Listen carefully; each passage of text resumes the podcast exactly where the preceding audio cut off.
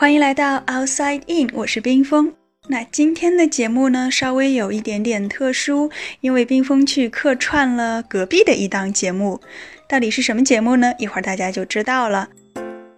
说的内容，其实在之前的 Outside In 当中都出现过，只是我又用了另外一种方式把它们串联起来，或许可以产生新的思考和启发。好了，接下来我就把信号切换到隔壁节目了。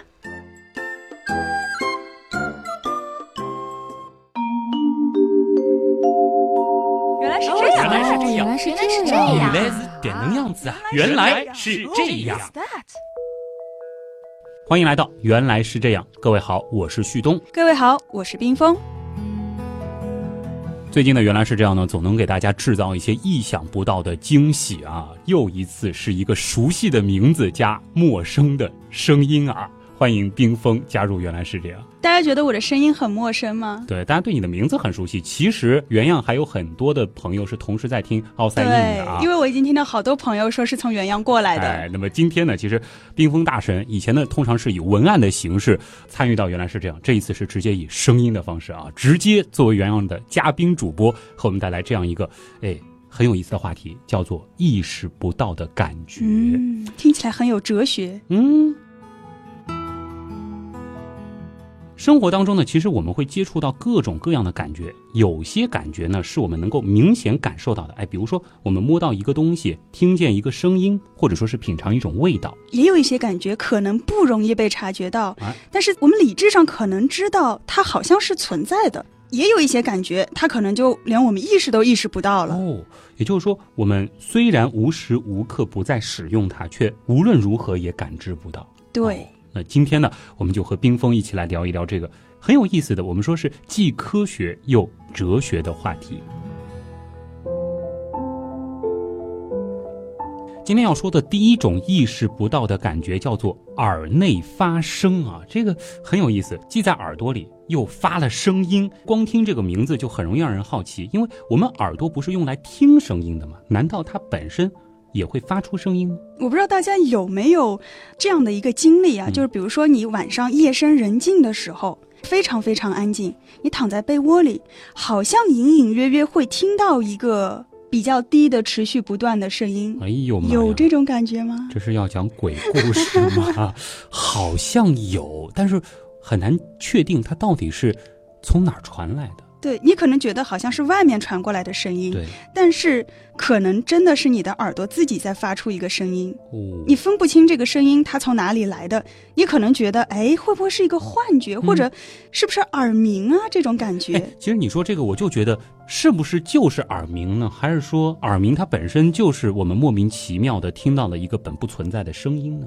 耳鸣确实不是外界发出的一个声音，嗯但是呢，它是一种病吧。啊，对吧？你如果耳鸣了，那你可能得去看医生。嗯但是我们今天要说的这个耳内发声，它是一个正常的现象，嗯并不是我们的生理构造出了什么问题。相反，如果你没有的话，那或许你真的就有问题了。也就是说，其实我们，比如说我们现在在说话的时候，我们这个耳朵就在发这个声音，只是我们没有注意到。对，因为现在外面很吵，你根本听不到这个声音，只有非常非常安静的时候，我们才可以听到这个耳朵自发产生的音量。嗯，它的音量只有十分贝到负二十分贝。哦，所以就是，除非周围很安静，不然我们很难听到。嗯而耳鸣，其实我有过，就是哪怕我们在说话，嗯我也能听到那个声音，嗯、那个声音其实是很尖锐的声音吗？嗯就是类似于这样子的声音啊。我也和大家解释一下，就是十到负二十分贝是一个什么样的概念啊？给大家一个参考吧，就是通常马路上的环境音，嗯即使上海这种静音比较好的路段，也要在六十七十分贝左右。嗯那像我们现在在录音间里面正常交谈，大约呢是五十分贝。在安静的教室里啊，老师在上课，我们窃窃私语，那么这种声音呢，通常是二十分贝，而微风吹动树叶的声音，基本上我们是听不太出来的。嗯，但是呢，它的确是有声音的，嗯这个就是定义为零分贝。那么我们参照一下这个标准，大家可以想象一下，十到负二十分贝，那真的就是得万籁俱寂才有可能听到了。对，所以我们不会经常听到这个声音。对，好，那区分了耳鸣和正常的耳内发声之后，我们是不是具体的要来讲一讲这到底是怎么一回事呢？那肯定啊。那我们要知道这个耳朵它为什么会自己发出声音之前，我们是不是得先了解一下耳朵为什么能够听到声音呢？啊，我记得好像原来是这样，里边曾经也点到过啊。当然，肯定说过。大家知道这个知识更多的是从生物老师那儿来的啊，就是耳朵的结构呢分成三个部分：外耳、中耳和内耳。那么，当声音以空气分子振动的形式进入到我们的耳朵之后呢，会先通过外耳的听管到达鼓膜，引起鼓膜的振动。然后呢，在中耳会有三块听小骨，它们呢会组成一个活塞，把鼓膜的振动啊传送到内耳。在内耳当中呢，我们有着两套系统，一套呢是以耳蜗为代表的听觉系统。另外一套呢，是以半规管为主的所谓的平衡系统。没错，那这个平衡系统其实就和我们晕车啊这些现象都是有关的。这个的这个平衡出问题了。对对对，这个以后再说了。所以我们今天主要的主角呢是在这个耳蜗里面。耳蜗应该之前原样也说过吧，它的形状应该是像蜗牛壳一样的这种样子，所以它叫耳蜗，对不对？那就像刚才旭东说的，在外耳和中耳，这个声音是靠空气的震动来传播的。那么进入到内耳之后呢？它就会变成液体的流动。耳蜗里面啊是充满了液体，所以呢就像是一个大鱼缸。没错，那这个鱼缸里面会有，哎，我们说很多像水草一样的，那这些水草我们有名字，它叫听毛细胞。所以呢，我们能够听到声音，是因为这些听毛细胞它随着液体在摆动，那摆动就会产生电位的改变，然后这些电讯号就会借由神经元传输到大脑的听觉皮层。嗯。刚才你说到听毛细胞的时候啊。好像有种感觉，就是耳朵里痒痒的，好多毛。哎，虽然知道他们对咱们的听觉有很大的贡献，甚至可以说是必不可少的，但是一想到啊，耳朵里有那么多的毛啊，总觉得怪怪的，是吧？那如果你知道它到底有多少数量的话，可能你这个不是耳朵不舒服了，你这个整个人的感觉都会不好了。就别卖关子了，到底有多少了？在我们的耳朵里面，大约是有一万六千个听毛细胞，那么多。对，那这些听毛细胞它其实分为两种，一种是内毛细胞，还有一个是外毛。细胞比例大约是一比三，也就是说。外毛细胞的数量是内毛细胞的三倍，然后它们排列的也很整齐，就是一排内毛细胞，然后三排外毛细胞，就是像啊运动场上走队形一样，非常整齐。这个画面感很强。那是不是说这两种细胞就意味着在功能上它们是有分工的？应该是有分工的哦。我们现在明确知道的是内毛细胞它的作用，就是我们接收外界的声音，就是通过这个内毛细胞，它在那里不断的摆动，就会产生电位，就像我们刚刚说的。那么外毛细胞它到底是一个什么样的作用呢？嗯，其实一开始呢，大家不是很明白。但是我们观察到一个现象，就是外毛细胞它会在流体的作用下会有一个拉伸或者收缩的现象，就像橡皮筋一样。那么伴随着外毛细胞它的变形，好像内毛细胞的摆动也会变得更加剧烈。可以这样理解吗？就是外毛细胞有点那个信号放大器的意思。对，就像我们荡秋千的时候，如果有人在后面帮忙一推一拉，这个秋千就会荡得更高。是的，所以这个也是科学家们他们的一个推测啊。观察到了这个现象，那我们怎么去解释呢？你就想到了一个可能，就比如说我们今天说的耳内发声，它可能就是和外毛细胞的自主运动有关，就相当于有一个信号放大器，但是放大的同时呢，它可能会有一些副作用。嗯，就像我们在录节目的时候，难免有的时候会有那个底噪啊、电瓶的噪音。那如果说我们把音量调大的话，其实这个背景噪音也会被放大。没错。那虽然这个背后的机制我们目前科学上还不是特别的明白，但是呢，这样一个特性其实它已经被使用了，运用到临床当中了。哎，比方说我们一个小婴儿刚刚出生的时候，医生就会去检查他的听力功能是不是正常。但是呢，你要问一个小婴儿，你能不能听到这个声音？他可能一个不一定能听懂你的话，然后他也不知道怎么回答你，对不对？对。那我们怎么办呢？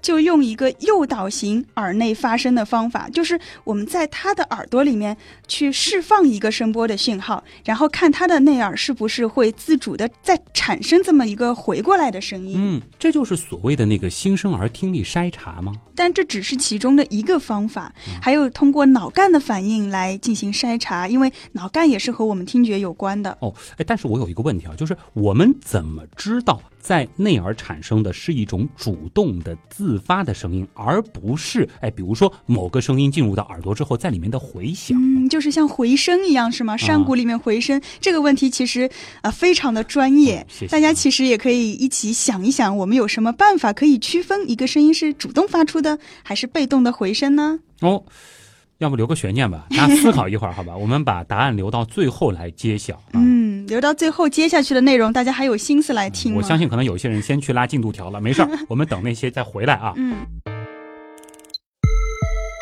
好，大家都回来了，我们继续聊。刚才这个耳朵发声呢，其实挺有意思的。它不仅仅是一个感觉很神奇的现象，而且呢，还可以运用到医学上，帮助我们检查新生儿的听力健康。这个呢，就很有意义了。今天我们要聊的第二个内容就有点恐怖了啊！这个名字很吓人，叫 裂脑人呐、这是把脑袋劈成两半吗？脑袋劈成两半，你觉得很吓人吗？啊，本来就是两半嘛，对吧？啊，如果大家玩过那种大脑模型的话，嗯你会发现左脑和右脑中间它会有一个很深的一条裂缝，对不对？正是这个裂缝把我们的大脑区分成了左半球和右半球。但是他们还是协同配合工作的啊，所以我们说这个左脑和右脑嘛，不仅仅是大脑的左边和右边，某种程度上它们本身是两个独立的东西，嗯但是呢，它们又组装到了一起，可以一起合作。对，所以形态上它们是两个独立的半球，但是在它们中间会有一个很小的零部件把它们连接到了一起。哦但是从功能上来说呢，这两个半球又是完全可以互通有无的。对对对也就是说，你左右脑之间，你实体上看，它中间是只有一小部分是连在一起的，嗯但是彼此的信息是完全共享的，绝对不可割裂。啊，这就是我们所说的意识不到的感觉了。嗯，就是我们的左脑和右脑其实时时刻刻都在相互的沟通、相互的传送信息，但是我们完全不会感觉到这一点。我们不不会觉得，哎，就是左脑处理一个什么功能，右脑去啊过去了，这个感觉是不可能的。对对对，除非你变成了裂脑人，啊那么你可能在一些行为上面会感觉到，哎，我的左右脑好像不能够协调起来了。哦，也就是说，裂脑人他真的就能够感觉到这种感觉，或者说是别人可以感觉到。对，他会表现出一些奇怪的反应，他可能自己意识不到是因为左右脑割裂开了，但是他会觉得我左边和右边不能协调起来了。这很奇怪啊，这样子的人他能健康的存在吗？嗯，你要说。其他的身体的这些反应，他是能够健康的，只不过他的一些行为会他自己都无法解释，啊觉得很奇怪。嗯那我们来说，其实，在古罗马的时候，人们就发现了，哎，这个大脑中间它是两个半球中间嗯有一个很硬的东西是连在一起的。对那这个东西是做什么用的呢？当时没有人知道，所以一开始人们猜测它可能只是起到一个支撑的作用，把我们这个脑袋给撑起来。嗯但是后来呢，有一些科学家觉得呀，这可能是我们哎灵魂待的地方啊。很像啊，一个灵魂的小容器。对，对因为而且它正好是在大脑的正中间。对对对嗯，当然我们现在知道这个猜测都是不正确的啦，嗯所以我们真正开始研究这个胼胝体，就是刚刚说的那个很硬的东西，嗯是要到十八世纪开始。那么这个胼胝体呢，就是我们前面说到的中间那个小小的零部件。嗯，这两个字啊比较的生僻啊，骈呢是月字旁一个合并的并，嗯，然后之呢是月字旁一个。低下来的低去掉单人旁啊，这反正挺特别的啊！怎么会想到这样一个名字呢？感觉怪怪的，何必要凑那么生僻的两个字呢？有什么特殊含义吗？其实骈之它本身是一个词，啊，它在字典上是有解释的，就是手掌或者脚底因为长期摩擦而产生的厚皮。哎，不就是老老茧？对对对，就是老茧。啊，那老茧是什么样子的？很硬，对不对对对对，所以这个胼胝体就是大脑里面一个非常坚硬的组织。大脑里的老茧，哎用脑过度，脑子出茧了是吧？就是这个胼胝体啊，当然它不是脑子用出来的啊，嗯它本来就有。这么一说就很明白了，难怪有人觉得它是大脑的支架，对吧嗯？很坚固。那我猜想一下，后来应该是有什么胼胝体切除术 这样的手术是吧？黑然后又。归到了啊手术的黑历史里对。，那科学的发展它其实总是有这么一个过程嘛。嗯是在一七四九年的时候，人类是在狗的身上首次尝试了胼胝体切除实验。哎，结果发现好像这个狗没什么别的反应，还是活蹦乱跳的。所以呢，在二十世纪四十年代呢，它就成为了医院的一项手术，它可以用来防止癫痫病人，他这个癫痫从一侧大脑扩散到另外一侧大脑。嗯，那在手术之后呢，也的确没有发现病人好像有什么特别明显的异常，他们的智力也没有受到影响。哦，哎，那这个认知功能似乎也和以前一样，所以当时大多数人就相信这个东西，它可能真的没有什么实质性的作用，只是一个支架。故事的转折肯定要从但是开始。这个套路啊，但是慢慢的这个问题就出来了，就有病人报告说他的左手不听使唤，嗯，哎，他的右手，比如说我要去解开这个扣子，然后他的左手就会把扣子给扣上了。好像不是我的手了。对，有种像那个周伯通的左右互搏的感觉，对对对对两只手自己打架。嗯哎，那有的时候呢，他们左手会做出一些很奇怪的举动，嗯比方说他会去打医生，或者是把桌上的杯子往地上摔出去。哎怪吓人的呀。对，但是你要问他，你为什么要这样做呢？他们又说不出来。他说我没有想这么做，但是我管不住我的手。哎呦，以后管不住自己的手就有借口了，说我是，大家稍后就知道了啊。我注意到，其实你一直在说左手，为什么一定是左手不听使唤呢？还是说有可能也有右手出现这种情况？有可能右手，但是大多数我们都是右撇子、右利手，对不对？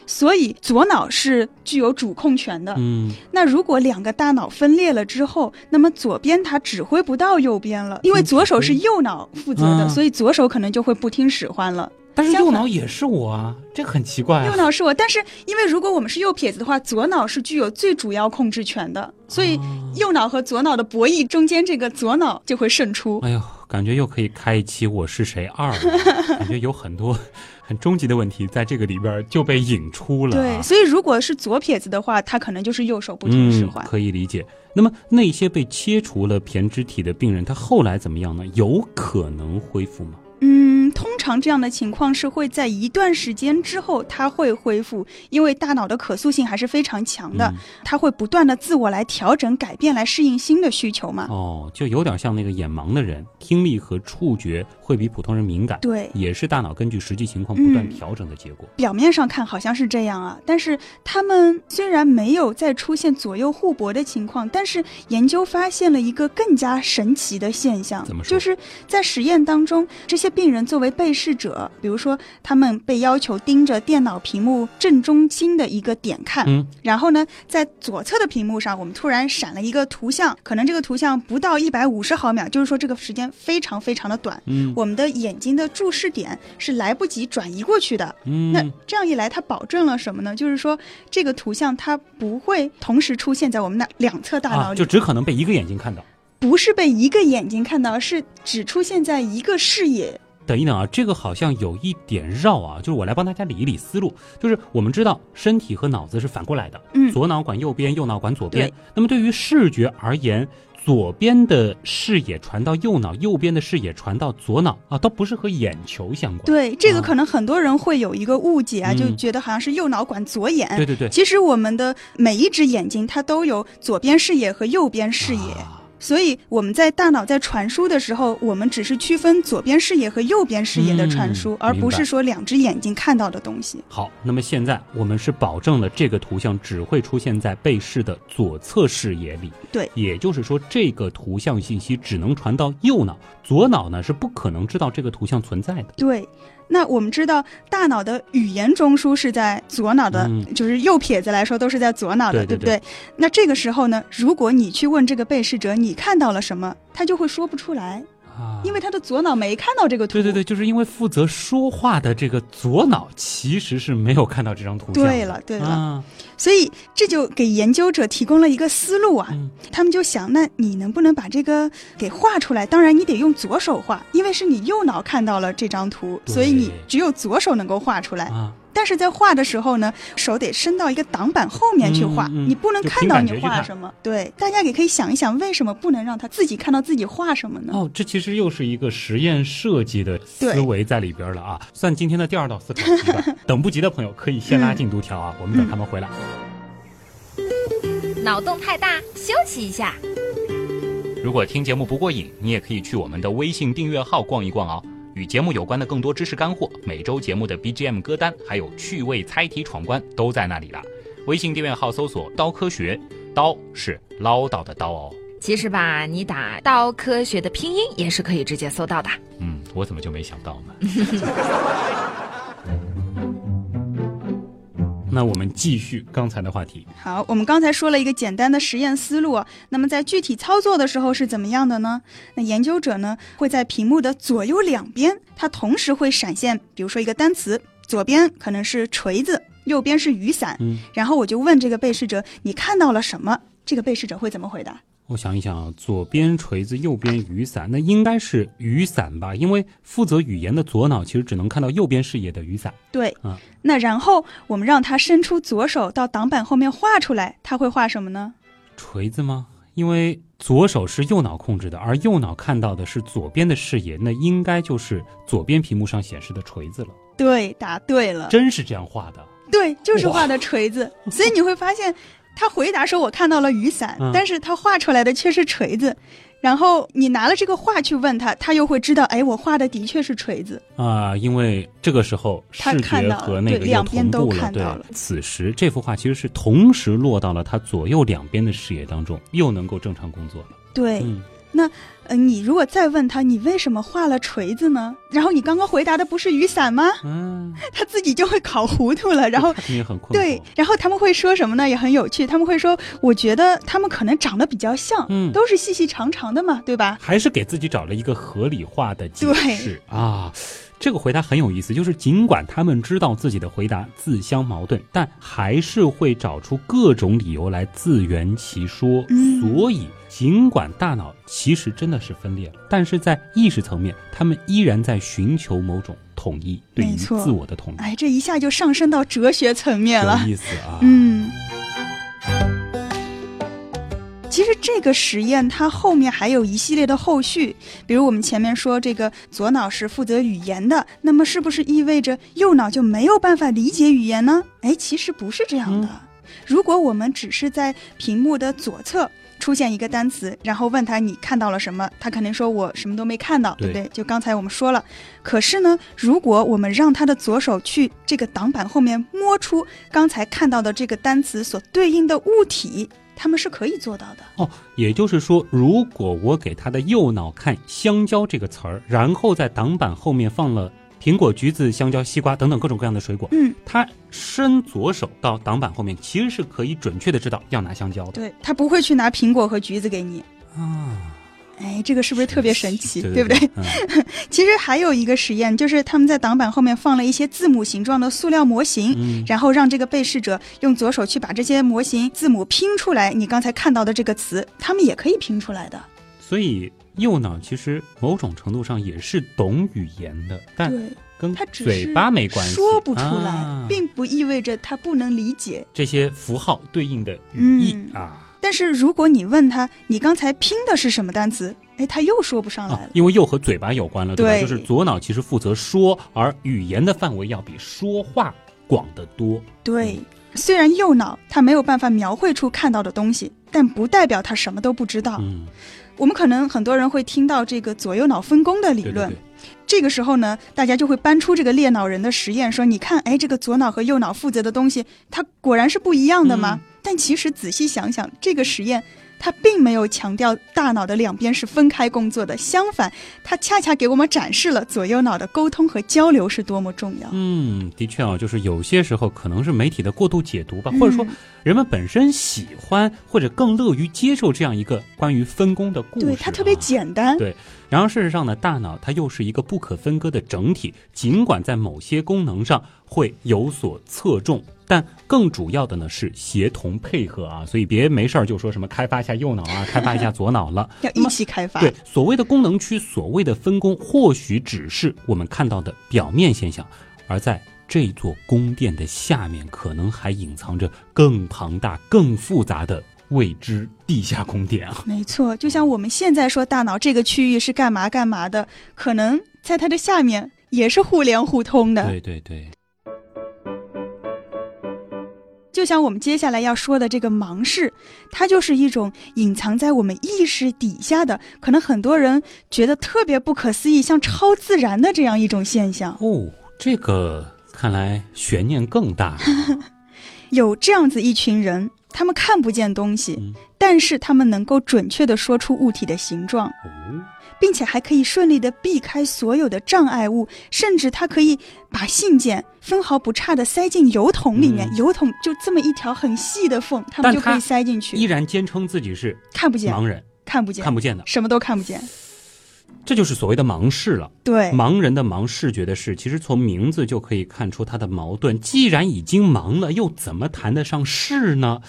但是如果刚才冰峰说的都是真的话，那还真的就是又盲又视，嗯，很神奇啊！我知道很多人这个时候已经在脑子里打了一个问号了，这么神乎其神，到底是真的还是假的？嗯我们先来说一个案例吧，是在二十世纪七十年代，英国呢有一位名叫 D.B 的患者，他从十四岁开始就有严重的头痛病，同时呢，他的左侧视野的感觉能力也是比较差的。嗯那三十四岁的时候呢，他就决定接受手术治疗。那医生给他做了脑部的扫描，结果发现，在右侧大脑的初级视觉皮层上面长了一个很大的瘤。啊，这就说通了，也解释了为什么他左侧的视野受到了很大的影响。嗯，因为在右侧大脑的视觉皮层上。对，嗯，那为了摘除这个肿瘤呢，医生就不得不要切掉它一部分的右侧视觉皮层，嗯，那也造成了他的左侧视野出现了一个很大的盲区，有一个窟窿在那里了。对对对，对，用他自己的话来描述，就是说世界的一半被窗帘遮住了。哇，这个描述很有画面感，甚至都能够想象他眼中的世界是怎样的。但是这个故事的转折出现了。在对这名患者进行术后检查的时候，医生发现了一个奇怪的现象，他好像每次都可以非常自然地握住医生的手，哦，尽管这只手可能有时候就是在他的这个盲区里面。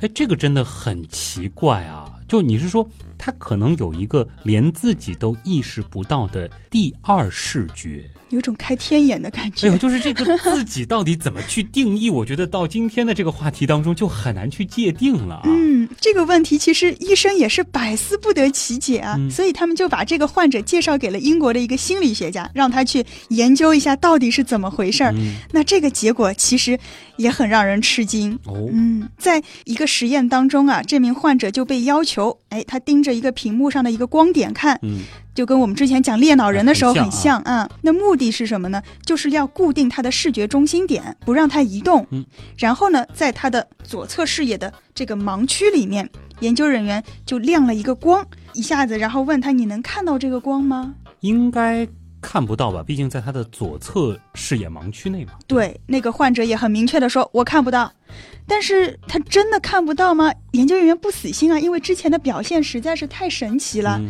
所以他们就让这个患者无论如何，你用手指一下这个光在哪儿，你看不到你也随便给我指一个。嗯嗯，结果他非常准确的指出了这个光点的位置。那么准确，那肯定不是蒙对的了，还是看到了，或者说打个你引号的看。对，这个看到底怎么界定，在这里，哎关键就是说，我们就要讲实验是要可重复的。对他们重复了几次实验，重复了做，然后正确率是明显高于这个随机值的，啊，所以它不是瞎猜。然后嗯这个还没有完，他们还做了进一步的实验。嗯他们在他的视觉盲区里面画了一条直线，然后问他这条线是水平的还是垂直的。尽管他还是说我看不见，你别问我了，嗯但是每次他还是能够，就我们感觉他是猜出这个答案来，就是啊他自己感觉他是猜出这个答案来的，嗯但是我们觉得他不是猜的。这其实可以从概率的角度去来嗯看的。如果真的是猜的话，它其实应该是趋近于那个随机值的一个概念，对对吧嗯，所以在一九七四年的时候，这个盲视的概念就首次被提出来了。真的是很不可思议啊！我有一个比较阴谋论的想法，就是会不会他们其实是能够看见的，就是故意装看不见？就为了出名是吗？哎我觉得不排除有这样的可能吧，因为毕竟这个太不合常理了。嗯而且你怎么确定他没有说谎呢？因为这个其实是涉及到了一个比较主观的表述的问题了。他说他看不见，但是也有可能故意这样啊，来显得我很特别，对不对？嗯就像有的人来说，我特徐东你是不是连接人，对吧？这我故意装，也有可能嘛，对不对？嗯。但我觉得吧，他们其实没有必要来撒这个谎。嗯我很欣赏你的质疑，因为其实，在科学的研究当中，确实是要这样的一种质疑精神的。事实上呢，其实有一部分科学家他们也提出了这样的疑问，嗯但是呢，直到有另外一个病例的出现，那是在二零零八年的时候，是一位荷兰的神经心理学家，他研究了一名因为中风导致双侧初级视觉皮层全部受损的病人，也就是说，他没有办法看到任何的东西。而且我们给他做大脑扫描也证实了，你把东西放在他面前，他的初级视觉皮层是没有任何反应和活动的。哎，这个就没有任何可以怀疑的。对，他可以说谎说我没看到，但是他的大脑皮层是不会说谎的。对对对，是。所以呢，他也就成为了一个研究对象了。那研究人员就把他带到了一个堆满了各种杂物的走廊上面，然后不给他任何的提示，就跟他说：“你给我走过去。”结果。他非常顺利地避开了所有的障碍物，他甚至知道，哎，我要侧过身子，从那个靠得很近的垃圾桶和三脚架之间，我要挤过去。哇！虽然你事后问他，哎，你为什么要侧身呀？他说，我不知道啊，但是我觉得我好像就是应该这么做。就是他对自己的这种下意识的举动，完全没有办法给出解释。看不到，但是每次都能猜对。还可以完美的躲避障碍物啊！这个听起来真的是觉得怪怪的。反正，在科学上现在有解释吗？那我们就先说这个视觉，它是一个怎么样的处理过程啊？我记得我们之前应该也说过，说眼睛的时候对，将光进入到视网膜之后，它会由视神经到一个叫丘脑的地方，对不对？大脑是家大公司嘛，就是当时冰封的文案啊。这个丘脑呢是位于大脑的正中心，其实呢是一个感觉信号的中转站。它呢会收集人体的各种感觉信号，然后呢把它们投射到大脑皮层的对应区域。嗯，你刚刚旭东做的这个前情提要相当的到位啊。那这个视觉信号来说呢，它在经过丘脑之后，它会先投射到我们位于后脑勺的初级视觉皮层，然后再传输到更高级的视觉皮层里面。那比如说啊，它往上走就是往我们头顶方向走，就是和运动和方位的处理有关的。因为我们看到事物，我们还要知道它在哪儿。它是怎么运动的？然后呢？如果是往下走，它是和形状的处理啊、颜色啊、物体识别等等这些是有关的。所以我们有时候也把上面那条叫 where pathway，下面它叫 what。洋气啊，where 和 what 其实也是言简意赅了啊。那么来帮大家理解一下吧，就是说光线从我们的眼睛进入之后，就横穿整个脑袋，直奔后脑勺去了。然后呢，在后脑勺，他们呢会兵分两路啊，一个呢是往头顶走，报告物体的方位；另一个呢是往下走，应该就是耳朵这边啊，来分析 what 这件事儿，就是物体本身的样子。对，同时呢还会和位于颞叶的语义记忆库来进行比对，我们就可以知道这个物体到底是个什么东西了。啊，这个好像在我们为什么会说话啊 这一期当中也是提到过的。嗯。那我们接着来梳理一个流程啊，可以说大脑处理视觉的一个主路径，也就是说，大约百分之九十的视觉信息都是会像我们刚才说的这样走的。那么还有百分之十，它去哪儿了呢？他们会经由视神经到达中脑一个叫做上丘的地方，这个跟我们之前说的丘脑它不是一个东西啊。上丘呢，它和我们的眼球转动有关系。所以在上丘处理完之后，我们会把一部分信号发送给和运动相关的额叶。那大家有没有发现，这条路径它和影像的形成完全没有关系？但是它和由视觉引导的运动是密切相关的。所以呢，一些科学家认为，这或许就是盲视产生的原因。懂了，百分之九十的视觉信息的确就是走不通了啊，到死胡同里去了。嗯，但是百分之十的和运动相关的路径还是完好的，所以他即便什么都看不到，起码从理解的层面他是看不到的，但是的确可以奇迹般的对物体做出动作上的那些直觉的反应。对，因为其实这百分之十它是不需要经过初级视觉皮层的。所以你即便那部分坏了，不影响它这百分之十的嗯一个流程。这个算是答案吗？呃，这个其实并没有完全解决问题，因为除了绕过障碍物，有些盲视患者他还是能够说出这个物体的形状、直线呢，对不对？还是没法解释啊。对啊。这个不是和我们刚才讲的矛盾了吗？因为形状的认知，按你前面说的，它其实是由第一条通路来完成的。可是，既然最基础的一环已经损坏了，照理说啊，就不可能进行更高级的处理。嗯，所以我们刚才说的只是一个假设，或者一个科学家的推测嗯，还有另外一种推测，就是说，也许当我们的这个皮层受损之后，还是会有一些完好的皮下组织，它们同样可以完成信息传输的任务。哦，只不过它们因为大脑皮层的损坏而无法进入到我们的意识层面。也就是说，大脑其实什么都看见了，只是我们没有意识到。好矛盾啊！我们和大脑其实是既融合又割裂的状态。对你以为你意识到的就是你知道的全部，啊但其实不是这样。好痛苦啊！啊，但我们这里还需要特别强调一下，这个盲视的盲和我们传统意义上的盲人的这个盲是不一样的。嗯普通的盲人他并不具有这种盲视的能力，因为他们的失明呢，大多数是因为眼睛受伤导致的。而盲视患者他们的眼睛包括视神经都是完好的，都是能够接收到正常的信号的，嗯只是在大脑处理的过程当中出现了一些偏差。啊，就是虽然为什么会有盲视依然是个谜，但是这个现象可以说颠覆了以往人们对于视觉的认知。大脑对于视觉信息的处理和人们有意识的视觉体验，它并不是同一回事儿啊。对，所以我们说视觉它可以独立于人的意识。或许我们真正看到的要比我们以为的多很多很多。这怎么让我想到了潜意识呢？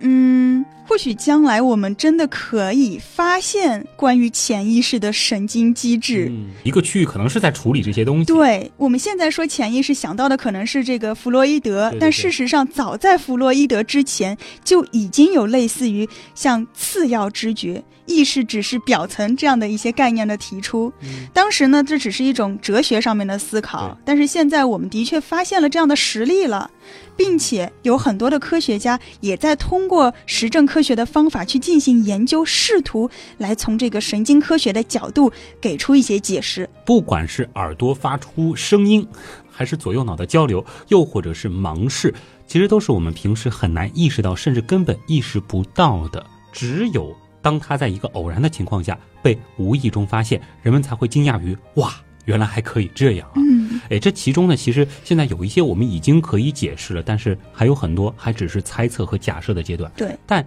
有可能啊，真的就像那座冰山一样，露出水面的只是很小的一部分，下面还有大门道。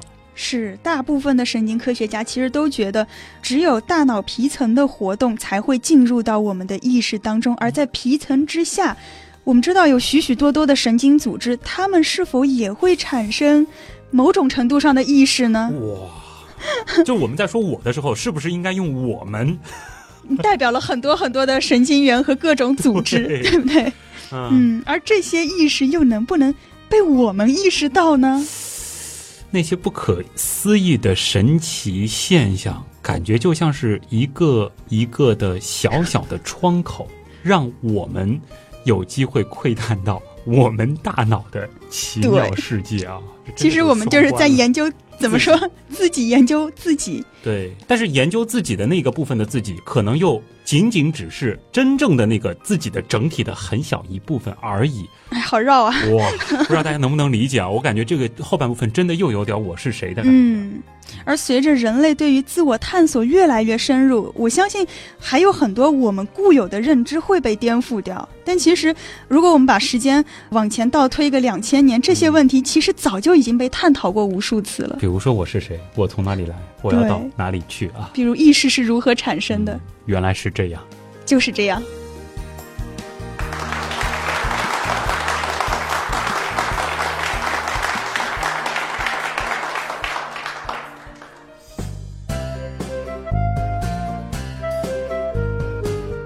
前面埋了两个伏笔啊，嗯相信有一些朋友是从这个传送门过来的啊。先来说一说吧，我们刚刚留的第一个悬念是，第一个悬念是什么呀？第一个悬念是那个什么回声的那个 怎么区分是呃主动发声还是回声，对不对？对对对，其实这个声音它到底是不是所谓的回声？如果是回声的话，大家想一想，它的能量是不是会不断的衰减，然后声音的频率会维持不变？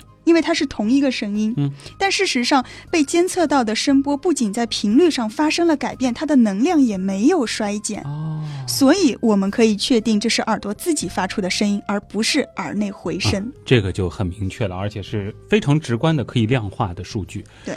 那么第二个问题呢，就是关于那个裂脑人的实验设置。裂脑人就比较绕了，说的时候就很绕。裂脑人的实验，它有一个关键的设置呢，就是要让同一个信息不能够同时进入到左右两侧的大脑，对不对？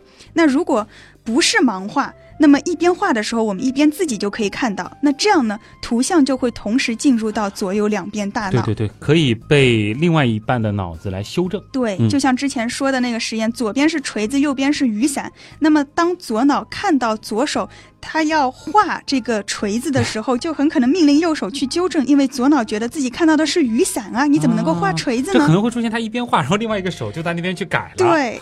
所以这样呢，就会使得实验受到干扰，而没有办法顺利的进行。嗯，对，毕竟是实验啊，大家一定要记住，就是我们出来的最后的这个结果，一定是经得住推敲的啊。你要让不知道的人看到，也觉得是那么回事儿。没错啊。今天虽然是冰封。第一次以原样的这个嘉宾主播的身份加入到原来是这样，但其实最开始的时候也说了啊，冰峰是原样的老朋友啊，这个很早就开始给原样提供高质量的这个文案。谢谢谢谢。而且大家或许不知道的是，冰峰的声音其实从原样的一开始就一直陪伴大家，而且每一期都在陪伴大家。Oh, it's that. 大家仔细去听一听，其实，在原来是这样最开始的那个小片头当中啊，就混了啊冰封的声音啊。另外，就是欢迎大家加入我们原样的大家庭。原样刀友会，其实，在刀友会当中，冰封也是不定期出现的啊，非常非常不定期，偶尔偶尔的要捕捉一下啊。现在开放的是原样刀友会牵牛啊，这其实是我们的第九个大群了，欢迎大家常常来玩儿。那么，以上就是今天的节目了啊，再次感谢通过各种方式支持和帮助过我们的朋友。原来是这样的发展，真的离不开大家。说的太对了，我是旭东，我是冰封，咱们下周接着聊。好，那么区分了耳鸣和正常的内耳发声之后，我们是不是该具体的来讲一讲？耳内发声。伸左手到挡板后面，其实是可以准确知道要拿香蕉的。对，抱歉，嗯嗯嗯。意识只是皮层这样的一些概念的提出了。啊，表层，我说错了。探索大脑，理解内心，outside in。